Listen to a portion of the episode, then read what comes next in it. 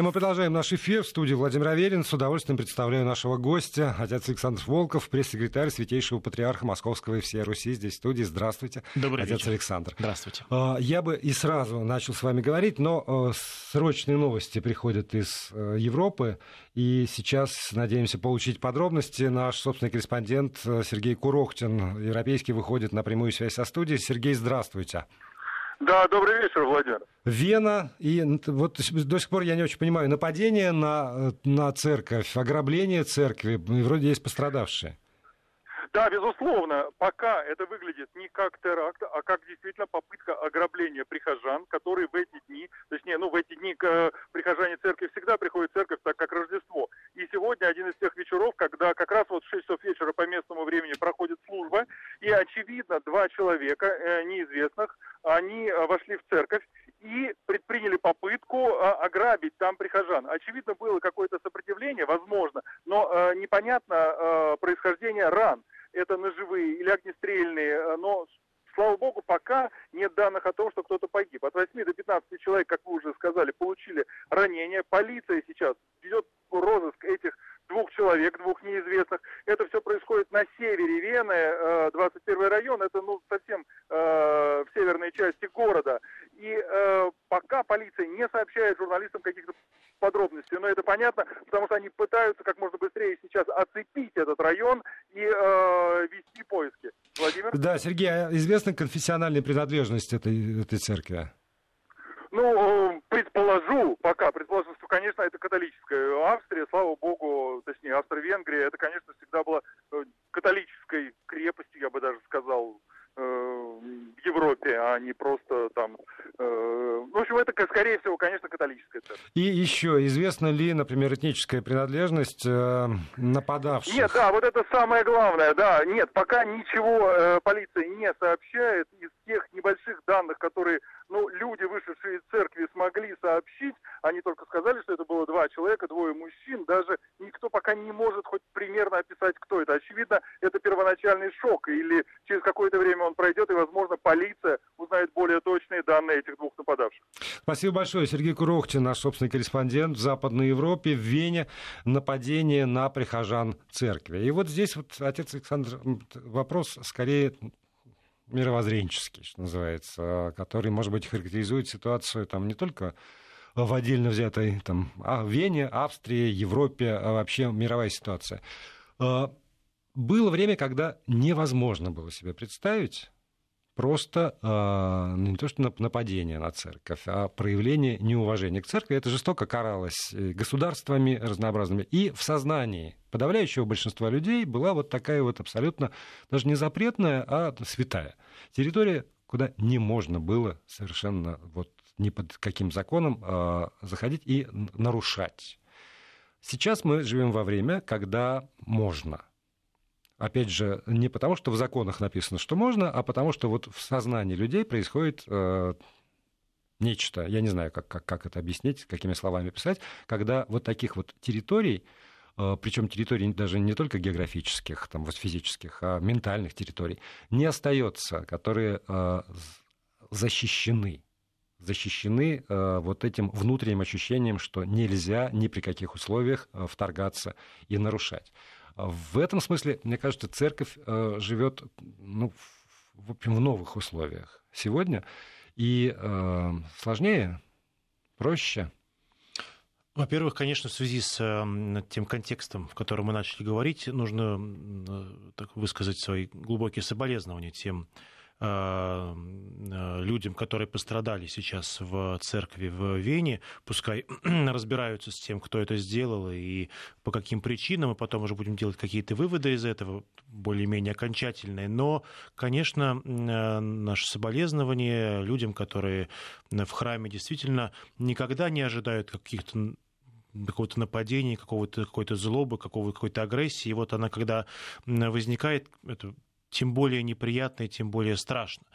Но что касается вот темы в целом, то да, действительно, на протяжении, пожалуй, столетий, если не тысячелетий, сакральное пространство всегда было непреодолимым для каких-то воздействий каких-то внешних сил. И э, не потому, что государство его охраняло, не потому, что государство давало какой-то мандат безопасности и там ставило своих, э, своих, э, каких, свои какие-то войска для того, чтобы охранять церковь. В сознании людей было что-то, что не позволяло им вторгаться на территорию сакрального. А как бы люди не относились к церкви, в какие бы э, периоды она не существовала, в том числе э, в Европе, там период средневековой такой разнузданности, и, да и в России тоже разные были нравы и разные времена, но сакральное всегда оставалось сакральным, а профанное – профанным. Я так сказать, в таких категориях да, э, говорю, культурологических. И это всегда было чем-то абсолютно присущим человеческому сознанию. Есть вещи, есть места, есть пространства, в которые нельзя вторгаться. И церковь так, так, к такому пространству, наверное, и относилась, скорее всего, единственное пространство в общественном, в, в общественном таком общем а, на, а, пространстве, в которое никому не позволяло заходить. Сейчас а, действительно очень многое меняется, но если можно сказать, что внешне меняются какие-то вещи, связанные с тем, что церковь должна быть более открытой, более э, такой э, расположенной к человеку, чем было, может быть, раньше, и общество само в каком-то смысле диктует свои условия с тем, чтобы э, священник был более понятным, более э, таки, настроенным на диалог, это, наверное, нормально. В этом нет ничего странного и неправильного. И к этому церковь должна быть готова но вот вторжение профанного уже в таком грубом политичес, политическом смысле слова в церковную сакральную, а, церковную сакральную территорию, это, конечно, что-то, что, с чем церковь никогда не смирится.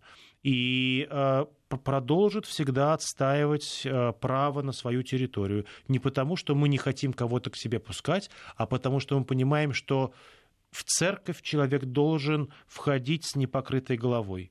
Церковь человек только и может войти а, с, с условием того, что он понимает свое место, а не, с, а, а не въезжать на коне. Вот это как раз то, что происходит сейчас и в, в ряде, в ряде э, мест. И, конечно, это все очень печально и, э, повторю, не просто действительно в этих, в этих обстоятельствах. Не просто. Ну, смотрите, если мы оглянемся на э, там, события столетней давности в, в России, в Российской империи, то, э, с одной стороны, вот тогда как раз начался этот процесс, когда вламывались... Э, он начался раньше, он начался при Петре. Наверное. И это, собственно говоря, процесс такого грубого вхождения в церковные дела, э, он э, связан именно в России, именно с петровскими реформами. И э, в них было много положительного, но по отношению к церкви, ее к дальнейшему 300-летнему существованию в ее синодальный период, ну, сложно дать такую очевидно положительную оценку всему тому, что после этого происходило. Церковь очень сильно пострадала от этого вторжения государства в ее, в ее, на ее территорию. И последствия этого в 17, 1917 году тоже дали о себе знать. Я думаю, что последствия дают себя знать и сейчас, потому Конечно. что вот все, все эти э, представления очень многих людей о том, что церковь э, частности Русская Православная Церковь, в тесной связи находится с государством, или вообще церковь, скорее так, вот даже церковь находится в очень тесной связи с государством, это как раз последствия, тут я не буду с вами спорить, того процесса, который начался при, при Петре. И несмотря на то, что там восстановлено патриаршество, скажем, это, это существует. И если мы обратимся к теме уж совсем горячей, которая последние несколько месяцев э, там, огромные огромное количество людей э, волнует, и у многих болит это, украинская э, тема, то вот э, там, когда даже не маскируясь, вот что меня, например, сильно изумляет. Потому что ну, можно по-разному взаимодействовать двум неким институциям, например, государству и церковь переговоры, тайные переговоры под ковром, э, там, поиск каких-то компромиссов, все что угодно, тайная дипломатия, но когда совершенно очевидно, там глава государства инициирует процесс по поводу создания там, национальной церкви, например, там, сугубо национальной церкви на территории своего государства. Глава государства не просто присутствует на том, что называется объединительный собор, а фактически ведет этот собор. Глава государства, который потом выступает э, как бы с, с оценкой итогов этого собора.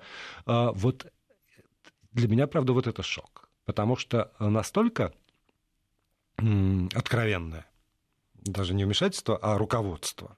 Это вот сродни тому, что там при Петре мне кажется. С какой-то точки зрения, да, и действительно можно так, шутки ради, попробовать сравнить э, нынешнего господина Петра Порошенко с Петром Первым. Но в них, мне кажется, похожего только то, что они тезки по имени. Э, а понятно, что масштаб личности совсем э, не, несопоставим. Действительно, Петр Первый вторгся в, церков, церковное, церковное пространство и, упразднив патриаршество, нанес э, ущерб церкви. Несомненно, это так. Но, с другой стороны, тут нужно понимать, что, по крайней мере, уж э, Петр I действовал э, в интересах своего государства, в интересах так, как он понимал церкви, будучи все же верующим человеком, и не используя э, э, как бы верующих для продвижения своих собственных политических интересов. Он действовал, руководствуясь э, интересами государства и не затрагивая ну, как бы, там, права кого бы то ни было. Да?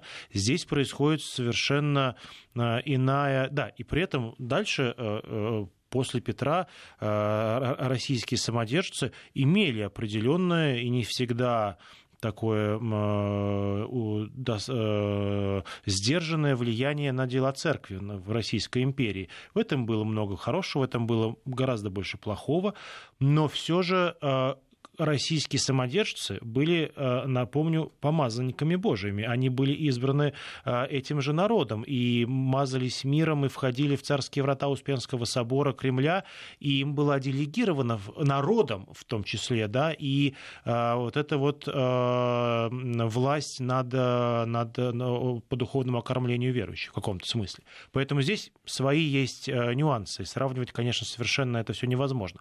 А вот все, что происходит сейчас братской Украине, конечно, совершенно запредельные вещи, тем более для 21 века, когда президент страны оказывается там в центре э, как бы церковного сборища, как бы оно там ни называлось, собором, собранием или э, как мы его там ни, ни тем, ни другим не признаем, каким-то просто сборищем действительно.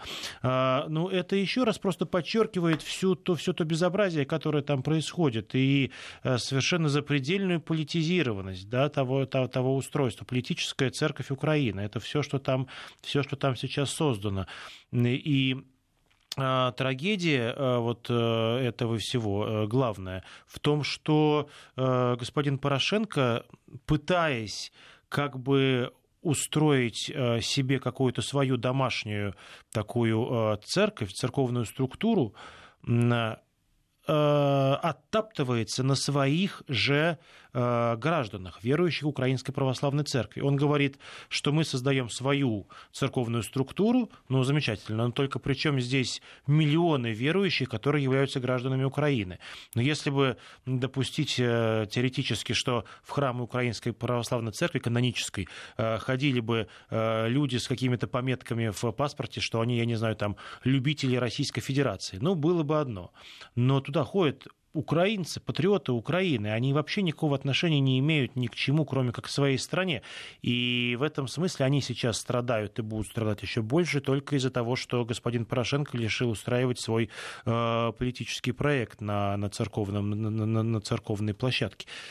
Все это очень печально и, конечно, конечно действительно как-то отбрасывает Украину в какое-то дремучее средневековье, а совсем не ставит ее в один ряд с европейскими странами, где все же хоть в какой-то степени уважаются права и свободы э, верующих людей.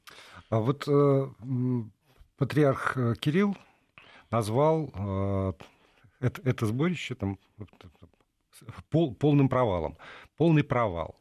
Если тогда надо пояснять, понимаете? потому что в, в одном выступлении прозвучало э, полный провал объединительного собора, никакого объединения не произошло, и в то же время цивилизационная катастрофа, сказал патриарх Московский и всея Руси. И э, вот поскольку это тесно очень стояли по, по тексту два uh-huh. этих высказывания, то м, действительно возникает вопрос, может быть, либо-либо. Потому что если не удалось провести этот действительно объединительный собор, то, может быть, и серьезно к этому относиться нельзя. А, а если э, это катастрофа на уровне цивилизации, то тогда такой ли уж провал? Две вещи просто нужно разделять. То, что произошло 15 э, декабря в Софии Киевской, действительно провал церковной политики э, Порошенко, потому что, собственно, он объединил две раскольнические структуры. Все надежды на то, что туда направят э, во множестве или хотя бы в каком-то количестве представителей Украинской Православной Церкви канонической, не увенчались. Да? Никто туда не пришел пришел, кроме двоих. И все. Больше сейчас мы видим, что туда никто практически не приходит. И это действительно провал. Было две э, раскольнические структуры, стало теперь ну, как бы одна плюс какие-то там довески, которые туда еще не присоединились. Что будет дальше, непонятно, но в любом случае ничего нового не произошло. Новой реальной структуры не создано, и поэтому это с этой точки зрения провал. А вот катастрофа цивилизационная э, тут э, э, гораздо глубже э, этот цивилизационный раскол проходит, потому что мы говорим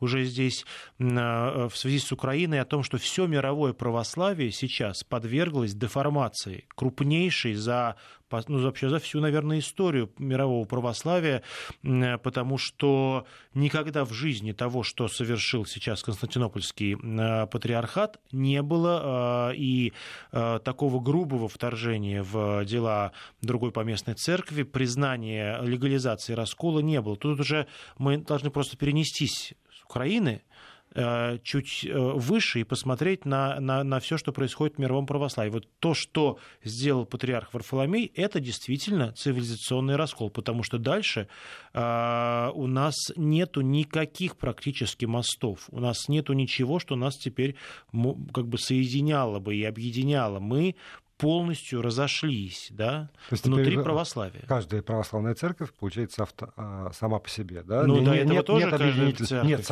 была сама по себе. Сама по, сама по себе, но а, была вот эта духовная связь, то, о чем всегда было говорили. некоторое было... духовное Духов... единство, да. которое подкреплялось а, всеобщим пониманием того, что у патриарха э, Вселенского, патриарха Константинопольского есть некоторое а, право на первенство, на первенство, да, то э, право на первенство давалось ему с учетом вот э, этой возможности объединять, возможности э, быть над какими-то конфликтами и эти конфликты решать. В результате он опустился этажом ниже, сам создал конфликт, в этот конфликт влез и теперь утратил этот, этот как бы мандат на, на миротворчество, мандат на объединение мирового православия. Теперь в этом смысле действительно каждая православная церковь сама по себе, и хуже этого, каждая поместная православная церковь теперь вынуждена встанет перед выбором, с кем ей быть. А, ближе с,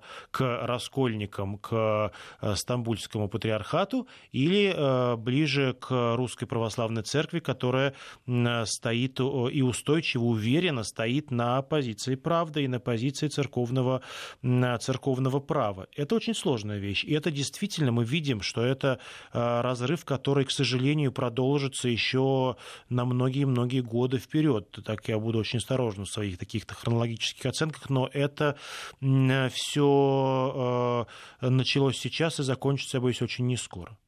То есть э, годы, десятилетия, может быть, может быть века. Да? Ну, в церковной истории все она очень от людей, долгая. Да. Все зависит от их воли, от их желания. Любую ситуацию, в том числе и эту, конечно, можно решить. И, конечно, все можно преодолеть.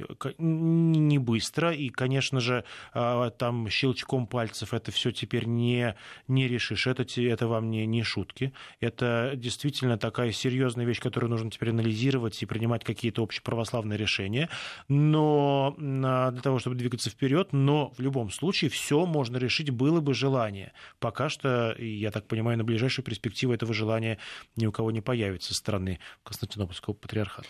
И э, вот та ситуация, которая складывается, с одной стороны, да, вы говорите, новая структура не создана, не получилась. С другой стороны, она юридически, по крайней мере, создана? Нет, юридически ее нету. А, ну, на сегодняшний день. Все, все ждут, все ждут начала января. Нет, я так понимаю, что даже нету юридически внутри Украины. То есть там нету э, юриди... нового юридического лица, которое бы э, имело какое-то, какое-то, какие-то права.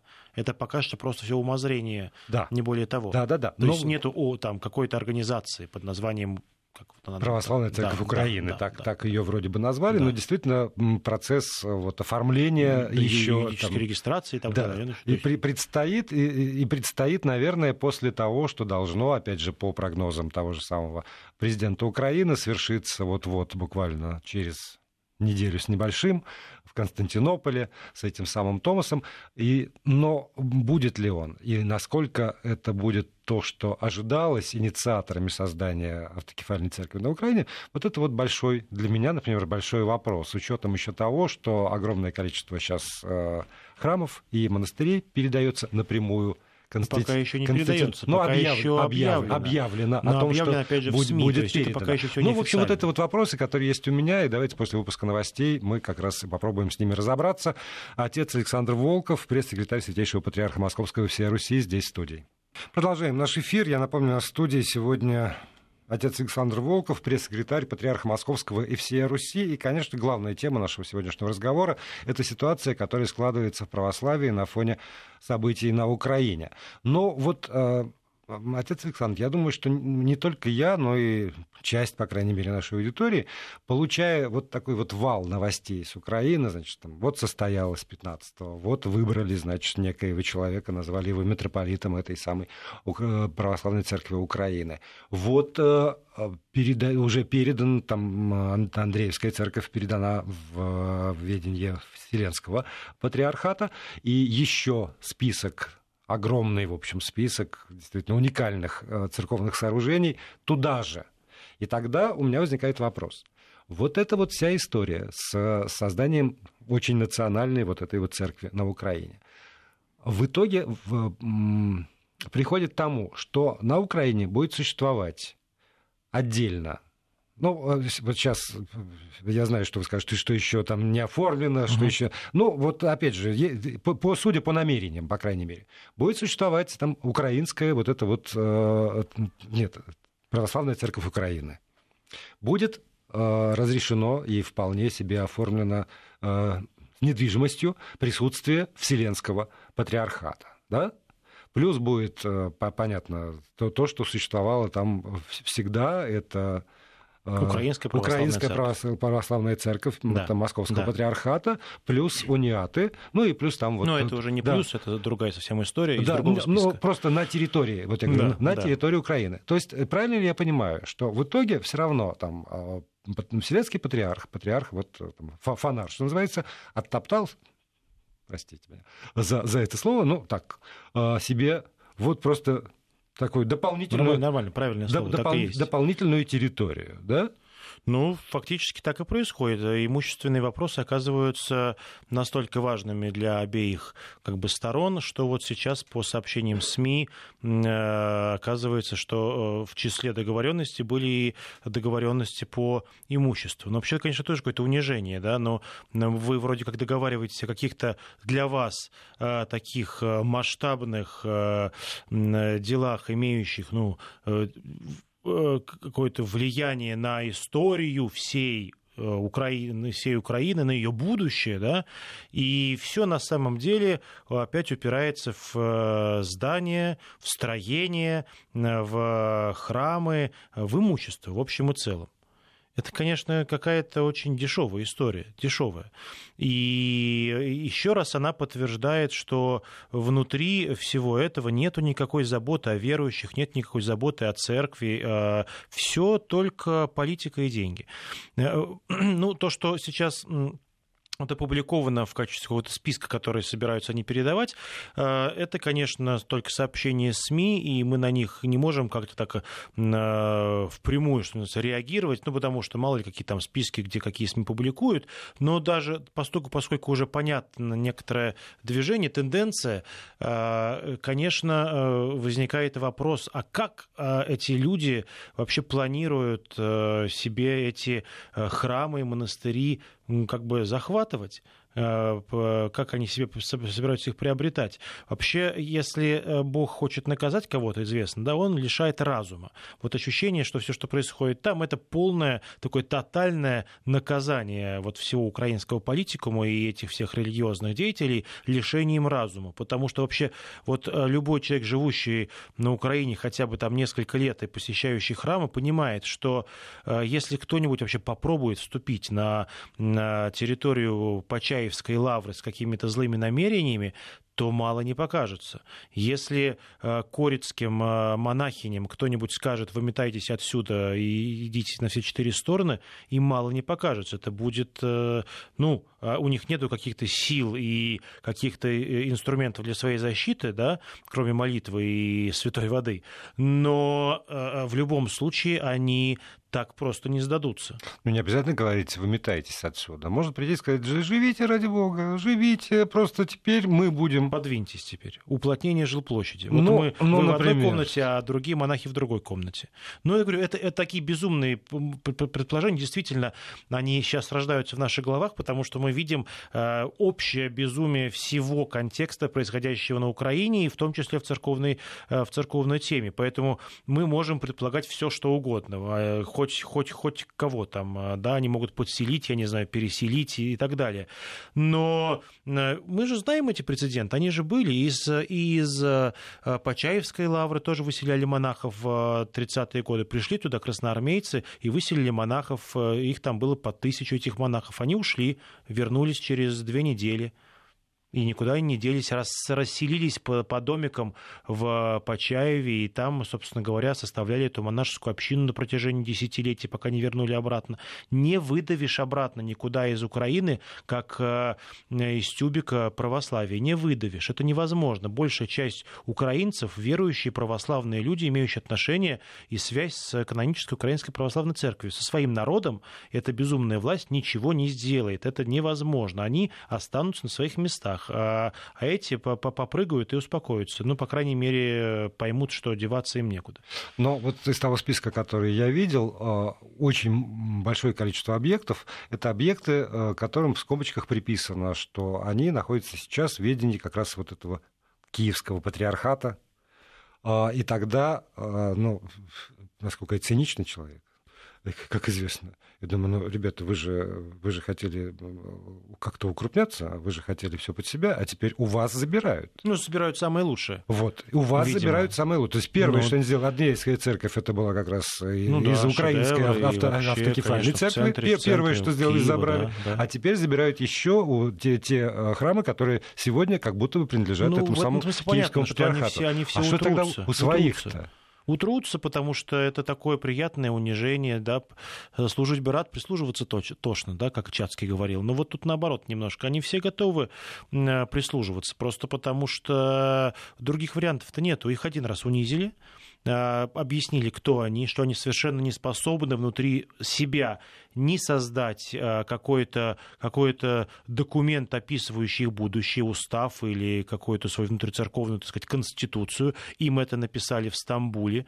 А, они не способны договориться, и им присылают переговорщиков, медиаторов э, греков, которые э, ни по-украински, ни по-русски, ни бельмеса не понимают. Им нужно было на этом их сборище в Софии переводчик. Э, им все устраивают извне. Их поздравляют американские власти в лице посла. Первый, с кем встречается, но этот господин Думенко, это, значит, посол США в Киеве полное унижение. Их просто всех вот как детей как-то вот, вот как-то за ухо ведут куда-то, и они все готовы слушаться. Но они-то все бог с ним, пускай делают, что хотят. Но это же такая убедительная картина для всего украинского православия, для простых верующих, которые на все это смотрят. И смотрят и понимают, что абсолютно точно они не хотят быть вот в, среди, этого. с частью всего этого проекта. Это все унижение, это все для гордых украинцев э, совершенно не то, что они себе предполагали. Да, но тот же человек, которого вы называете господин Думенко, он заявляет сегодня, что вот мы тут вот этот устав, который был написан в Константинополе, готовы пересмотреть, подкорректировать с тем, чтобы, значит, убрать оттуда какие-то моменты, которые вот не совсем нам нравятся, и вообще устранить даже так я сейчас не, не цитирую, но близко к тексту, мне кажется, устранить влияние Константинополя, чтобы мы уже были совсем такие вот самостийные. А тогда у меня возникает вопрос. Если, значит, вот этот документ был все-таки составлен там на фонаре, и от фонара же вы ждете, например, там 6 числа некий еще документ, который окончательно что-нибудь для вас утвердит, то а, вот эта попытка переписать, переделать и устранить мы, вы объявляете это во всеуслышание, влияние этого самого фонара, не является ли это гарантией того, что фонар может сказать, так, стоп, ребята, мы с вами не о том договаривались, вы, вы куда? Потому что документ пока не выдан.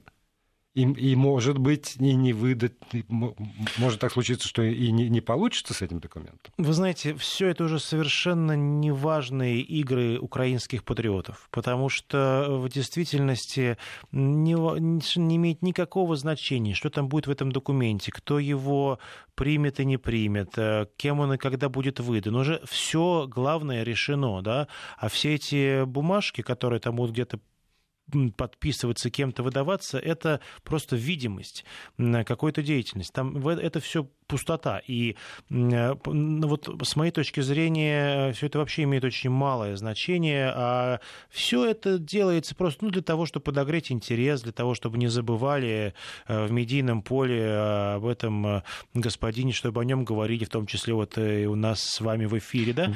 Ну, тут нет, ничего вот, больше извините, нет. Вот, вот я, я бы не стал так легко к этому относиться, потому что, с одной стороны, может быть, с точки зрения вот этой там, тысячелетней истории православия это все эпизод, который так или иначе рассосется, но для тех людей, которые живут сегодня. Потому что, скажем, юридически эта новая структура не оформлена, Томаса еще нет, список передачи э, существует только пока что, мы знаем, СМИ, в СМИ. Но закон о необязательной перерегистрации структуры которая вот как бы э, связана с государством-агрессором, э, читай, русская правос... Украинская православная церковь Московского патриархата, перерегистрация – это уже закон, который, в общем, принят э, парламентом страны. И значит, эта структура, каноническая Украинская православная церковь, должна пойти на вот переоформление всех документов, как будто бы даже убрать из своего названия э, слово «украинское», и дальше оказаться перед фактом, когда вот все общины, которые есть, их на какой-то момент юридически нет. И тогда у государства возникает вполне э, объяснимый для этого государства, для нынешнего государства, соблазн сделать так, чтобы их не было вообще и, соответственно, все храмы, которые, ну и вообще распустить все эти общины, и тогда священники без статуса э, там, храма можно, ну, так, они же не ваши сейчас. В этот юридически они же не ваши, значит, мы их в этот момент можем передать нашим, например. И это, не, это не, не шуточка. Это совсем другая история, конечно. Это не бумажки из э, Стамбула. Вот. Это совсем э, такая серьезная тема. В ней есть две составляющие. Что касается э, попытки заставить Украинскую православную церковь пройти какую-то перерегистрацию, то, э, с, во-первых, конечно, надо сказать, что украинская, э, тут э, у, украинские власти столкнутся, уже, наверное, столкнулись с э, юридической коллизией, потому что в уставе Украинской Православной Церкви значится, что ее центр находится в Киеве. И более того, в уставе Русской Православной Церкви отдельная глава, а, посвященная Украинской Православной Церкви, в ней русским по белому написано, что центром управления Украинской Православной Церкви является Киев у нас нет никаких, как бы вот а, в этом смысле связей юридических между Киевом и Москвой. У нас нет вообще никакого единого центра принятия решений. Да, да нет истории подчинения. Да, нет, нет нынешнего, нет субъекта для подчинения. Поэтому, на самом деле, мы понимаем, зачем все это делается. Государства-агрессоры и прочие истории сюда пришиваются только для того, чтобы лишить каноническую структуру на Украине главного, в этом смысле, ее названия. Потому что ее название Украинская Православная Церковь – это тот лакомый кусочек, который хочет отхватить себе, отхватить себе государство и создаваемая им политическая структура. И э, в этом смысле, конечно, их э, движения понятны. Да, действительно, такой серьезный риск связанный с лишением э, общин, приходов, храмов Украинской Православной Церкви юридически юридической субъектности и выдавливания их из юридического поля существует. Но, собственно, опять же, как вот мы уже вначале говорили, да, господин Порошенко действует по отношению к своим гражданам. Что такое общины Украинской Православной Церкви? Это объединение граждан Украины. Это не объединение граждан России, не объединение каких-нибудь туристов или еще кого-нибудь. Это объединение граждан Украины, которые вроде как по не очень-то действующей, видимо, Конституции Украины имеют право на свои религиозные чувства, на их реализацию. Для того, чтобы они их реализовывали, они собираются в общины вокруг священника, строят себе домик под названием храм, там совершают службу. Все. А, никто не имеет права, вроде как, по Конституции Украины, с точки зрения прав человека, нарушать эту свободу людей. Никто не может взять эту общину, как бы переназвать. Это вообще нонсенс, в принципе, в международном праве, чтобы самоназванная а, какая-то религиозная организация была бы переназываема извне, без воли этой организации. И а, это вообще совершенно что-то не, не, не, не поддающееся никакому логическому, юридическому, человеческому описанию. Да, но так тогда, простите, получается, что если в уставе, ну, то есть в уставе написано, что центр в Киеве, тогда а, ну, Украинская православная церковь обязана апеллировать, не знаю, в Конституционный суд, например. Ну, если он ее послушает, то да, конечно. Да, и там международные структуры, которые разбирают конфликты между государством и общественными организациями, а такие тоже существуют. Да, конечно. То есть в, в любом случае вот э, этим путем, ну, наверное, пойдут. Но будет ли дожидаться там Киев официальный? Разрешения этого юридического конфликта, и, а если нет, то тогда а что он может предпринимать? Ну, я так понимаю, что сейчас все же после принятия этого закона еще есть некоторый люфт времени, потому что закон-то, видимо, принят, а его правоприменительная практика, так сказать, да, она еще не, как бы не реализована, они сами, видимо, не понимают, что им делать. Поэтому сейчас такая выжидательная, видимо, позиция еще, если я правильно все понимаю. Вот, поэтому здесь так, но, конечно же, конечно же, Украинская православная церковь совершенно субъектно и правомочно здесь, на Украине, и я думаю, что она будет обращаться, в том числе и в международные правозащитные организации, для того, чтобы ну, обратить внимание на эту совершенно вопиющую тему, как только она уже э, воплотится и станет, станет реальностью, а не только темой для обсуждения. И вот эта вот грань как раз этого конфликта, вот такая э, общественно юридическая, скажу так, грань, это как раз ну, тот повод, который и, в общем, побуждает патриарха Московского и всей Руси Кирилла апеллировать и к Организации Объединенных Наций, и к международным институтам как раз, а не, собственно, вот э, каноничность или неканоничность действий. Ну, конечно, потому что тут ведь идет речь о, собственно, защите прав верующих и о нарушении прав людей, прав граждан, о нарушении Конституции государства, о том, что люди не могут реализовывать свои права, и эти права очень грубым образом нарушаются. Но есть такое ощущение, что, конечно, мы стоим только в начале э, очень длительного и очень неприятного э, конфликта, который э, в любом случае, конечно, закончится. В любом случае обязательно закончится победой церкви, что бы ни было. И церковь проходила через самые э, сложные периоды своей жизни, и церковный корабль идет, несмотря на какие-то бури, волны, которые вокруг бушуют, пройдет. Все это обязательно, это совершенно точно, мы в этом не сомневаемся. Но, конечно, вот церковь Украины сейчас вступает в очень и очень э, непростое для себя время испытаний, и, э, конечно, очень сопереживаем своим братьям и молимся о них, и думаем о них, и делаем все зависящее, чтобы поддержать их в этом их стоянии за веру и за правду. У нас минутка остается. Вы знаете, вот сейчас довольно много публикуется опросов общественного мнения по поводу главные события года, главные политические события года. И, к сожалению, для меня, к сожалению, ни разу во всех этих опросах, которые проводят разные организации, я не увидел ответов, что а, для там, граждан Российской Федерации, опрашиваемых, вот эта ситуация с, с церковью на Украине, это важное, главное, там ни в десятку, ни в пятнадцать не входит. Значит ли это, что здесь, э, в России, пока люди не сильно понимают, что, что на самом деле происходит?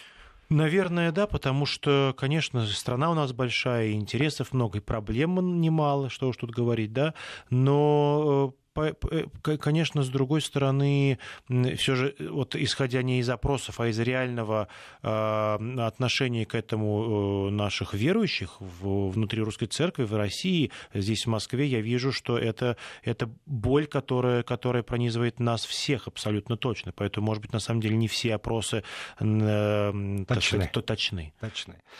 Время истекло. Я вам от души желаю счастливого Нового года. Спасибо большое. Спасибо и вам. До свидания.